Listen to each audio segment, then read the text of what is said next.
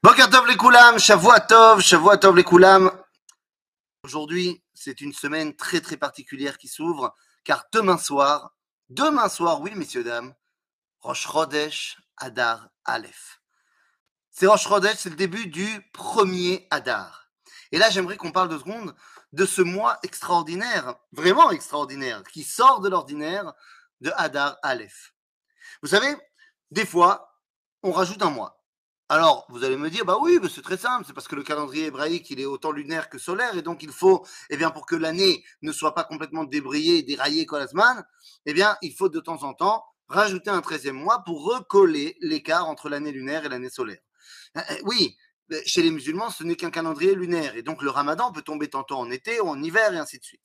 Dans le judaïsme, on veut que, par exemple, Pessah reste toujours au printemps, et donc, eh bien, suite au décalage dû à la différence entre la Lune et le Soleil, eh bien, des fois, on va rajouter un 13e mois. Très bien. Une fois qu'on a donné une explication technique, venez rentrons dans quelque chose de beaucoup plus profond. Lorsqu'il y a deux mois de Hadar, eh bien, le Talmud, dans le traité de Megillah, va commencer à expliquer quel est le mois où on va faire toutes les choses relatives à Purim. Et après un long débat et une longue explication, le Talmud nous explique que tout va être bousculé à Hadar Bet, au deuxième mois de Hadar. Parce que, eh on veut que la Géoula de Purim, la libération de Purim, soit collée à la libération de Pessah. Très bien. Ceci étant dit, il y a tout de même une chose qui reste l'apanage de Hadar Aleph. Alors on a, on a tendance, l'habitude de penser, vous avez tendance à penser que, en fait, bah, ce qu'on va voir là maintenant dans deux secondes, c'est aussi présent à Hadar 2. Donc en fait, c'est la même chose, mais pas du tout. Qu'est-ce qui reste propre à Adar Aleph? D'après la halakha, c'est que le digne de Nichnas Adar Marbim Besimcha, que lorsque rentre le mois de Hadar, on rajoute la joie, eh bien, ça commence en Hadar Aleph. Mais ne nous y trompons pas, ça n'a rien à voir avec le Nichnas Adar de Hadar Bet. Nichnas Adar Marbim Besimcha du deuxième mois de Hadar, c'est en relation avec Purim mais le premier Hadar, ce n'est pas en relation avec Purim. Alors c'est en relation avec quoi? C'est quoi ce Mishen Nichnas Hadar Marbim Besimcha?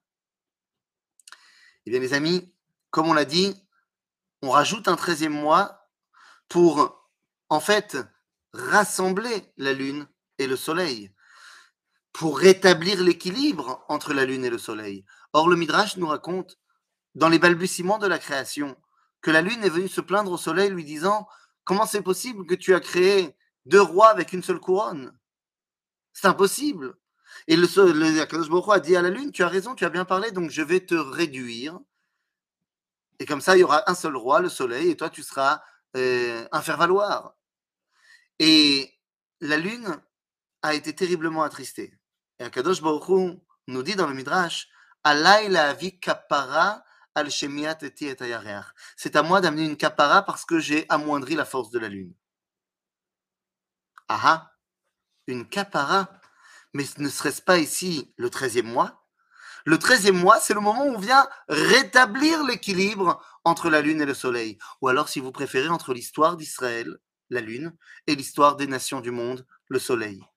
Ou si vous préférez encore une fois, on vient rétablir l'équilibre entre celui qui est noten et celui qui est mekabel, entre celui qui donne et celui qui reçoit. En d'autres termes, lorsqu'on vient rajouter un treizième mois, non seulement on rétablit l'équilibre, mais en fait on dévoile le retour de l'unité. Le retour de l'unité, ni plus ni moins.